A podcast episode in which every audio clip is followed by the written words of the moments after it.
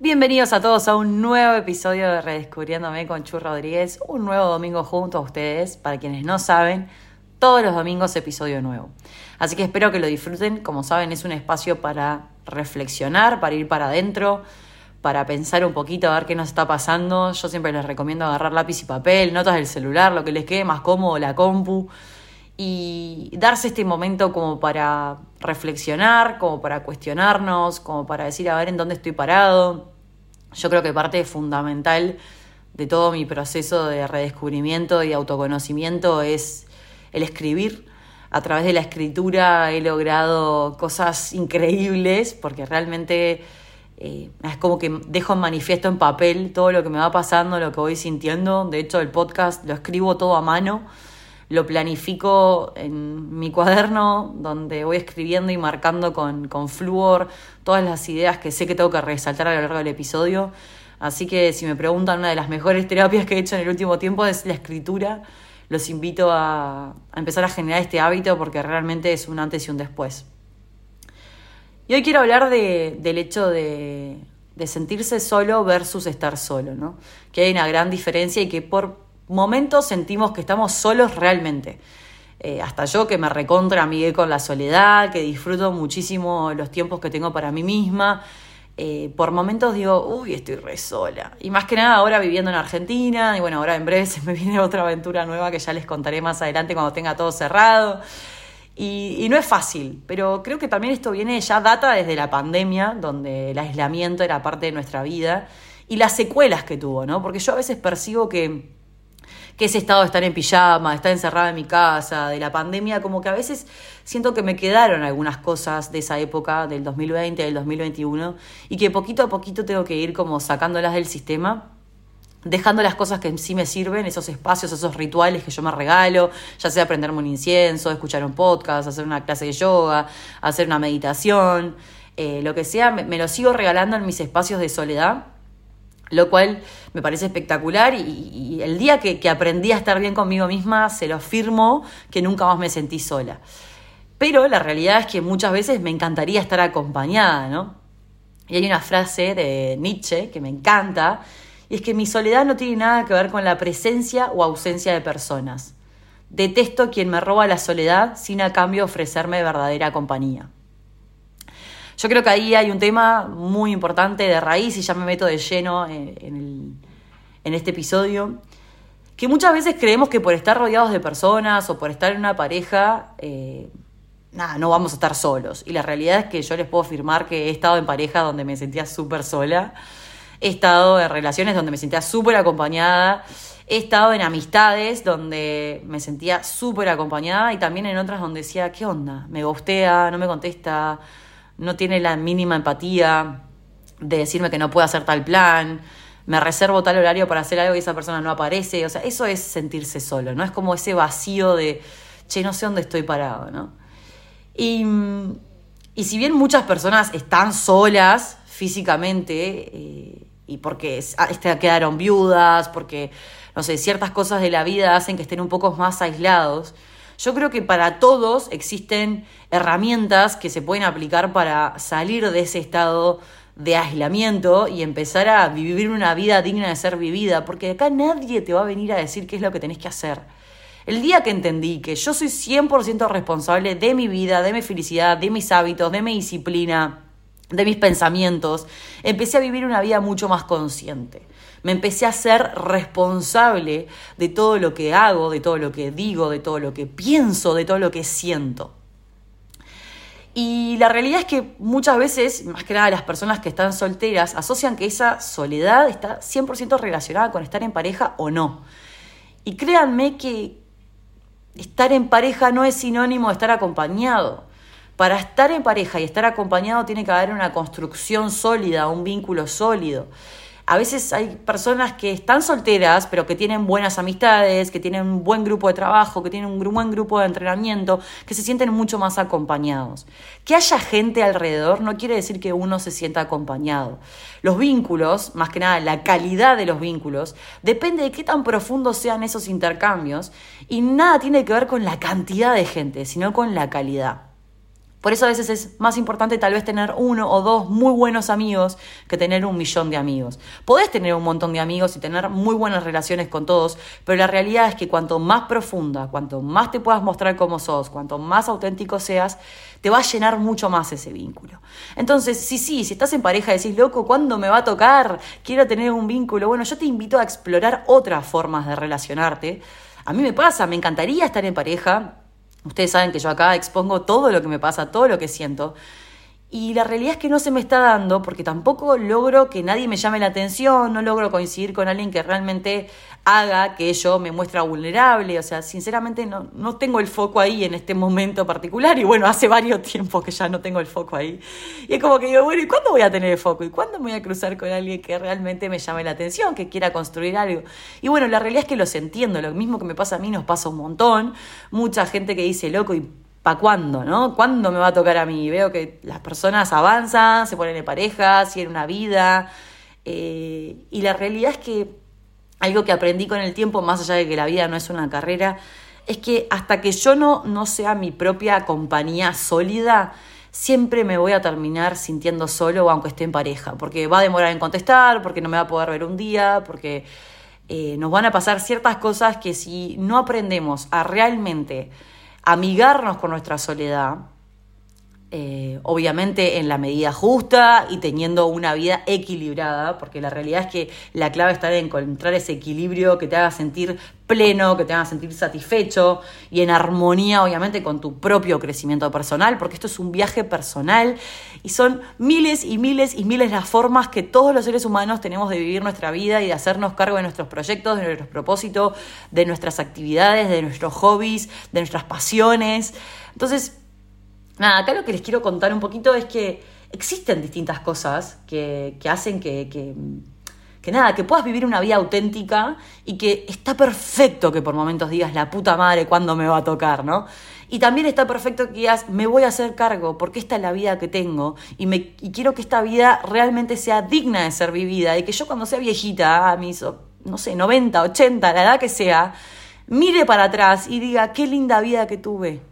Qué orgullosa que estoy de haber tomado todas las decisiones que fui tomando. Sí, hubo algunas decisiones que las recagué, sí, las recagué. Hubo actitudes que no tendría que haber tenido, sí. Pero cómo aprendí y fui evolucionando y fui trascendiendo mi ser y transformándome en una persona que hoy estoy súper orgullosa de haberme convertido. La realidad es que no es fácil estar en soledad, yo no es que fomento que estemos en soledad, yo lo que digo es tratemos de amigarnos con nuestra soledad y empezar a generar una rutina. No sé, pues yo por ejemplo empecé a ir al cine sola, empecé a ir al teatro sola, empecé a hacer actividades que no dependo de un otro para realizarlas. Muchas veces nos frustra porque hay cosas que no las podemos hacer porque no estamos acompañados. Viajar, por ejemplo, también. Otra cosa que hice sola este último año. Em, no dependemos de otra persona. Mientras vos estés tranquilo con vos mismo, mientras vos estés sólido con tus pensamientos, que es un poco lo que decía al principio, nada te va a detener, no hay que tener miedo, es largarse y salir de esa zona de confort y decir, bueno, me la voy a jugar, ¿no?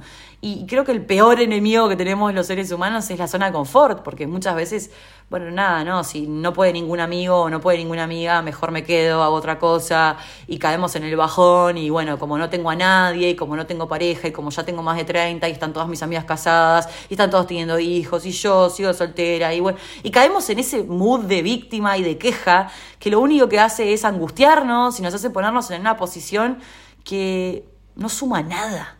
O sea, de hecho resta cuando estamos en esa actitud. Lo importante es decir, bueno, esto es lo que me tocó. Acá estoy por, por una serie de decisiones que fui tomando a lo largo de mi vida. Bueno, me hago cargo. ¿Qué quiero yo? Sí, me gustaría estar en pareja. Ok, no tengo pareja. ¿Qué voy a hacer al respecto? Voy a hacer cargo de mi vida. Voy a hacer actividades que me llenen. Voy a hacer actividades que ese sentirme sola realmente sea muy puntual, en ocasiones puntuales. De hecho, yo hice una encuesta en mi Instagram, en mi grupo de difusión que tengo en mi perfil de Instagram, y pregunté con qué frecuencia te sentís sola en tu vida cotidiana. Y la mayoría pusieron algunas veces, o a menudo. La segunda opción fue a menudo. La realidad es que no es todo el tiempo. Tenemos momentos puntuales que está bueno que cada uno de ustedes identifique cuáles son esos momentos. ¿Son el domingo? ¿Domingo de noche? Bueno, ponete un podcast, ponete mi podcast, ponete lo que sea, una película. Ya sabé, detectá en qué momentos son donde vos te sentís peor y trata de accionar con respecto, ¿no? Y después les pregunté qué actividades te hacen sentir más solo. Y por lo general está asociado a estar en casa, a estar en casa encerrado, sin un plan, que muchas veces el plan puede ser un libro, puede ser una peli, puede ser un podcast, puede ser lo que sea, puede ser una clase de estiramiento, lo que sea, una meditación. Otra de las, de las actividades que más nos hace sentir solos son los eventos sociales o las redes sociales. Y sí es verdad, a veces vamos a lugares donde está lleno de gente, de multitudes, y decís, ¿qué hago acá? No resueno, no me siento bien. O las redes sociales, donde vemos la vida de todo el mundo como si fueran perfectas y nos damos cuenta que nuestra vida dista muchísimo de eso que aparece en las redes sociales, ¿no? Esos viajes, esas salidas, esas, no sé, esas actividades con muchos grupos de amigos. Cuando vos decís, yo no tengo grupo de amigos, yo no, no sé, a mí me pasa acá en Argentina, ¿no? En Buenos Aires, como que no tengo un grupo. Entonces, muchas veces me falta eso, estar con gente, compartir. Y, paso mucho tiempo con Mora, paso mucho tiempo conmigo misma, pero también hago un montón de actividades que ya les voy a ir contando, que es lo que me hacen como eh, achicar esa brecha que hay entre, entre sentirme sola y estar sola.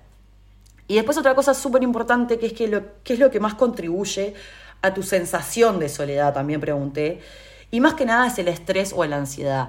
Es esas ganas de tener todo resuelto, de querer tener una pareja ya, o de querer tener un grupo de amigos ya, o querer tener todo resuelto ya, ya, ya. Otra de las razones de esto, de lo que más contribuye a la sensación de soledad, es la falta de interacción social significativa, o sea, vínculos profundos, porque sí, muchas veces nos rodeamos de mucha gente, pero no profundizamos con nadie, es un poco lo que decía al inicio de este episodio, ¿no?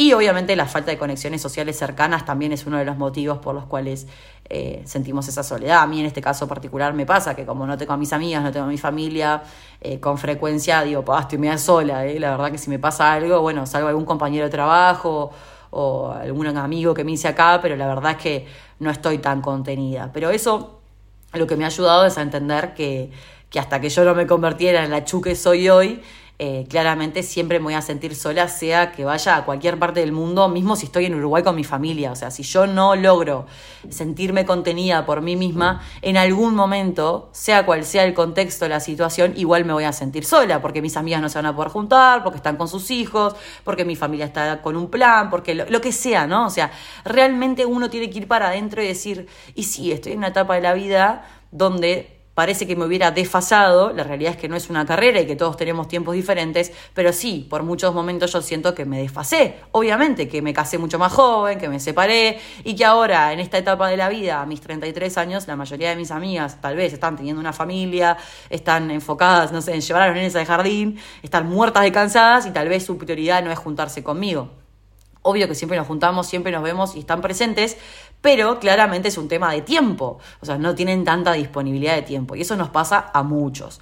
Y bueno, lo que yo aprendí en este proceso y es un poco lo que vengo a contarles desde mi más profunda autenticidad, como siempre lo hago, es tratar de encontrar micromomentos y microterapias que yo me asigno a mí misma para eh, estos momentos donde yo me siento un poquito más sola. En primer lugar es... Eh, además de cultivar mi resiliencia emocional, es generar espacios con rutinas diarias, ya sea leyendo, ya sea con mi terapia, ya sea a través de escuchar un podcast o grabarlo en mi caso. Em, después, súper importante es tener grupos de pertenencia, ya sea un grupo de trekking, un grupo de cocina, un grupo de baile, siempre lo vengo hablando en todos mis episodios, ¿no? Tratar de generar eh, situaciones, un voluntariado, andate a una ONG, eh, situaciones donde eh, haya gente que esté vibrando, vibrando en la misma frecuencia que vos, ¿no? Que esté en la misma etapa. O sea, ¿por qué yo vibro tanto con las personas que hacen running? Bueno, porque la mayoría de las personas que hacen running, al menos en el grupo que yo pertenecía en Rosario o en Uruguay, es porque eh, la mayoría estaban solteros y tenían disponibilidad de tiempo como para hacerse una carrera un fin de semana, como para viajar, como para hacer esto o lo otro, ¿no?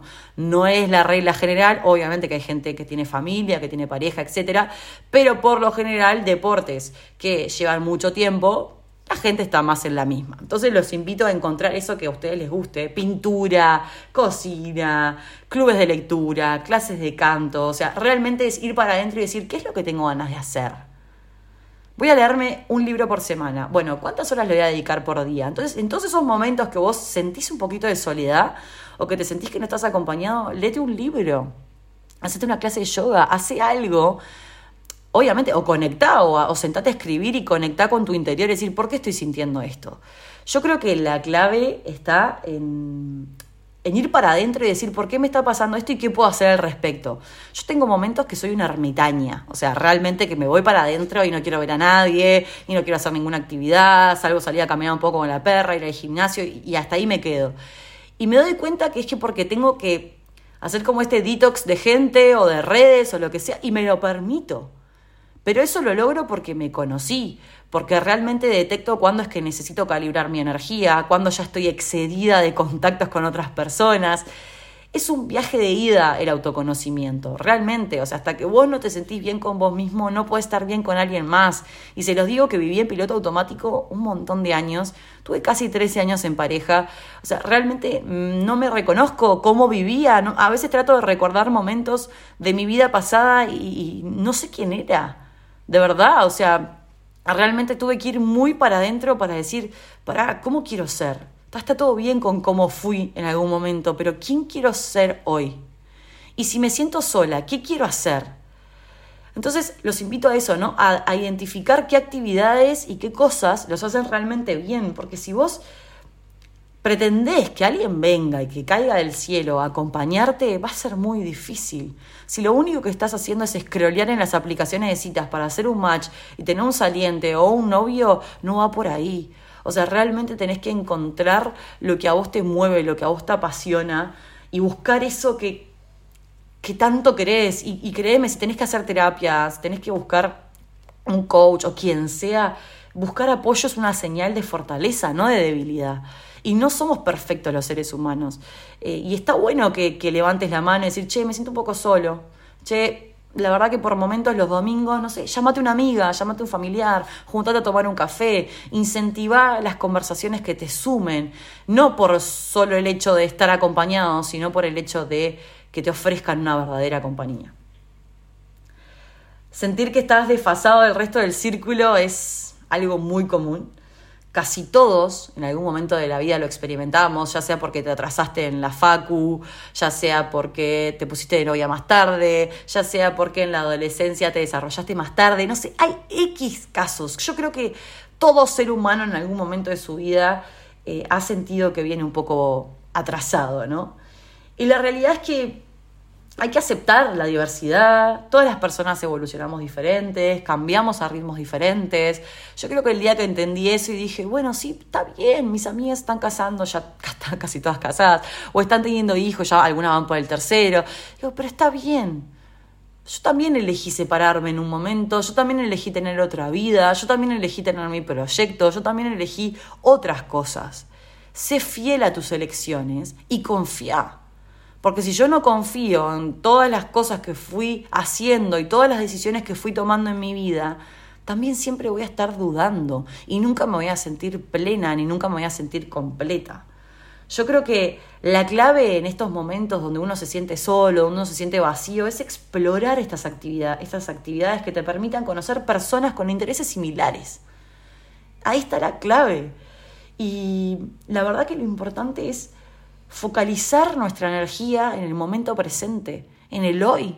Obviamente que tenemos que prepararnos para el futuro y que tenemos que tener cierta proyección, obviamente en términos financieros y en términos de, ahorro, etcétera, está perfecto que pienses un poco a futuro, pero en lo que es tu vida, también está bueno que la disfrutes hoy y que te enfoques más en la calidad y no tanto en la cantidad, sino que hagas actividades que realmente te sumen, que puedas tener conversaciones con personas que realmente te llenen, que nada, tal vez un café con una persona sola y una charla profunda te llena mucho más el alma que una juntada multitudinaria o una ida a un boliche o una ida a una fiesta, lo que sea. Em, no te condenes. La verdad que estoy acá para decirte que te entiendo, que tengo momentos que me siento sola y, tengo como varias técnicas para realmente eh, afrontar esa situación y decir, bueno, voy a hacer tal cosa, voy a hacer tal otra, a quién tengo que llamar, porque es verdad que uno a veces se aísla y que no sabe eh, cómo afrontar esos momentos y que está muy asociado al bajón de decir, che, ¿y cuándo me va a tocar estar con alguien? ¿Y cuándo eh, se me va a dar? ¿no? Y, y porque hace un montón de años que estoy soltera y lo asociamos siempre a una pareja y no nos damos cuenta que en verdad tener amistades sólidas también es una súper buena compañía, que tener una buena relación con nuestros familiares, nuestros hermanos, primos, tíos, quien sea, también es una muy buena compañía. Entonces nos olvidamos que a veces y le ponemos toda la carga a la pareja y la realidad es que esa pareja no tiene la responsabilidad de hacernos sentir acompañados. Esa pareja viene acá a sumar, es un proyecto que vamos adelante los dos y, cada uno es responsable de su soledad y de, sus tiempos, de su vida. Y la idea es que se elijan por deseo, no por necesidad de, che, mira, tengo la necesidad de no sentirme sola, entonces te necesito en mi vida. No, flaco, o sea, te, te quiero en mi vida, no te necesito. Quiero que, que me sumes, quiero que me multipliques. Es un poco lo que siempre digo en absolutamente todo mi contenido, ¿no? y un poco lo que lo que estuve investigando y lo que me puse a escribir de qué, qué es lo que realmente me gusta de las personas.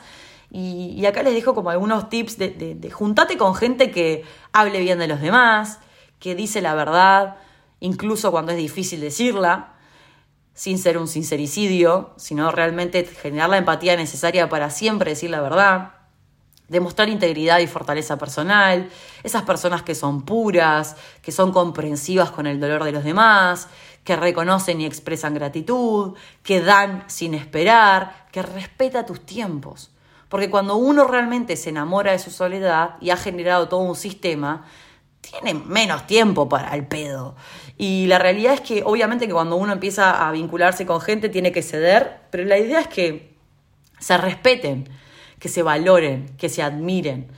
Y mm, otra de las cosas es que te quiere pero no te necesita, que es un poco de lo que yo les decía, construir parejas desde el deseo y no desde la necesidad. Eh, no reacciona ante la negatividad, es fiel a sus valores, transmite paz. O sea, yo creo que todas estas características son como la clave de las personas que yo realmente quiero en mi vida, ¿no? Y, eso es un poco también lo que atribuye a no sentirme que estoy sola, sino que además estoy viva y no me siento sola, estoy viva, vivo mi vida, me hago cargo, em, no estoy vacía, tengo un propósito, pero nadie te va a venir a decir cuál es tu propósito. Lo tenés que descubrir vos. Tenés que ir para adentro y tenés que decir, che, ¿qué es lo que quiero hacer? ¿Quiero correr en montaña? ¿Quiero hacer un curso de cocina porque me fascina cocinar y quiero llevar la comida que cocino a una ONG para ayudar a los niños o a la gente que está en situación de calle? ¿Qué quiero hacer? Si te quedas todo el día encerrado en tu casa y por lo menos no tomas aire, es muy difícil que puedas encontrar personas para socializar. Cada uno está en la etapa de la vida que está, cada uno sabe las decisiones que fue tomando en su vida, cada uno sabe las personas que siente cerca más allá de presencialmente, físicamente, sino que sientes cerca en el, alma. Y lo que los invito es a eso, ¿no? O sea, encontrar gente con la misma vibración, encontrar gente que esté en un proceso de descubrimiento, que esté en un proceso de ir para adentro, porque la realidad es que no vibras con cualquiera y el alma no vibra con cualquiera. Así que es importante que nos sinceremos y que digamos, como dice Nietzsche, mi soledad no tiene nada que ver con la presencia o ausencia de personas. Detesto quien me roba la soledad sin a cambio ofrecerme verdadera compañía. Empiecen a pensar bien en quién en su tiempo.